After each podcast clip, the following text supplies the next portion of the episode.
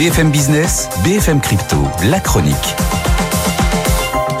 Et on retrouve Antoine Larigauderie. Quelle est la tendance sur les cryptos, Antoine? Mais on est toujours un petit peu bloqué par les résistances euh, techniques. Il faut dire que pas mal d'intervenants ont quitté un peu le marché euh, quelques jours pour les fêtes. On sent qu'on n'a plus trop de volume, plus trop de dynamique, comme euh, sur le marché action finalement. Léger recul pour le Bitcoin, hein, du côté des 42 000 dollars. L'Ether est sous les 2400. L'XRP recule légèrement aussi à 63 cents, avec pas mal de, gros mouvements hein, sur, ce marché-là. Et puis, seul Solana, hein, la star du moment, retente les 110 dollars ces dernières heures. 9% de gagné en une semaine. Et alors, un bilan annuel mirifique, 972% de gains. Puis alors Antoine, il faut qu'on parle euh, d'un signal important hier soir pour le secteur des cryptos, une première jurisprudence euh, sur euh, la jurisprudence islamique qui reconnaît désormais comme licite le Bitcoin et les crypto-monnaies. Ça veut dire que la finance islamique se met aux, cryptos ben, ça pourrait être un premier signe très encourageant hein, pour, euh, pour euh, cette perspective.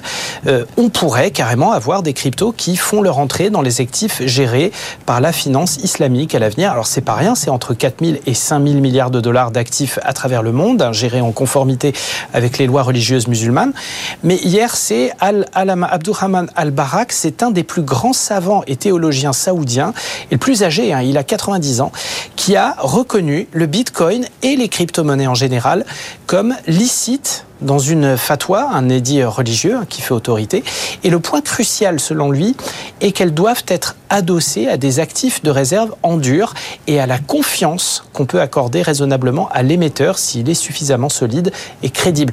À ce titre-là, il faut considérer les cryptos, selon lui, comme des chèques papier.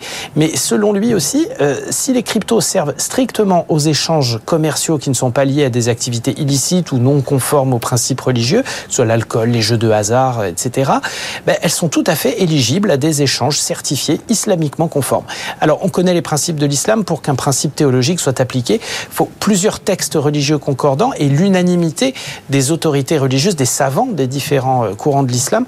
Mais on a une première décision intéressante en la matière et un signal effectivement encourageant pour l'ensemble de la finance islamique, mais aussi pour l'ensemble des pays musulmans, les pays du Golfe, dont certains gros producteurs de pétrole, qui pourraient réinvestir dans le futur les cryptos de manière beaucoup plus directe et beaucoup plus active, alors que jusque-là, ils étaient surtout actifs en termes de hub d'investissement pour la clientèle internationale.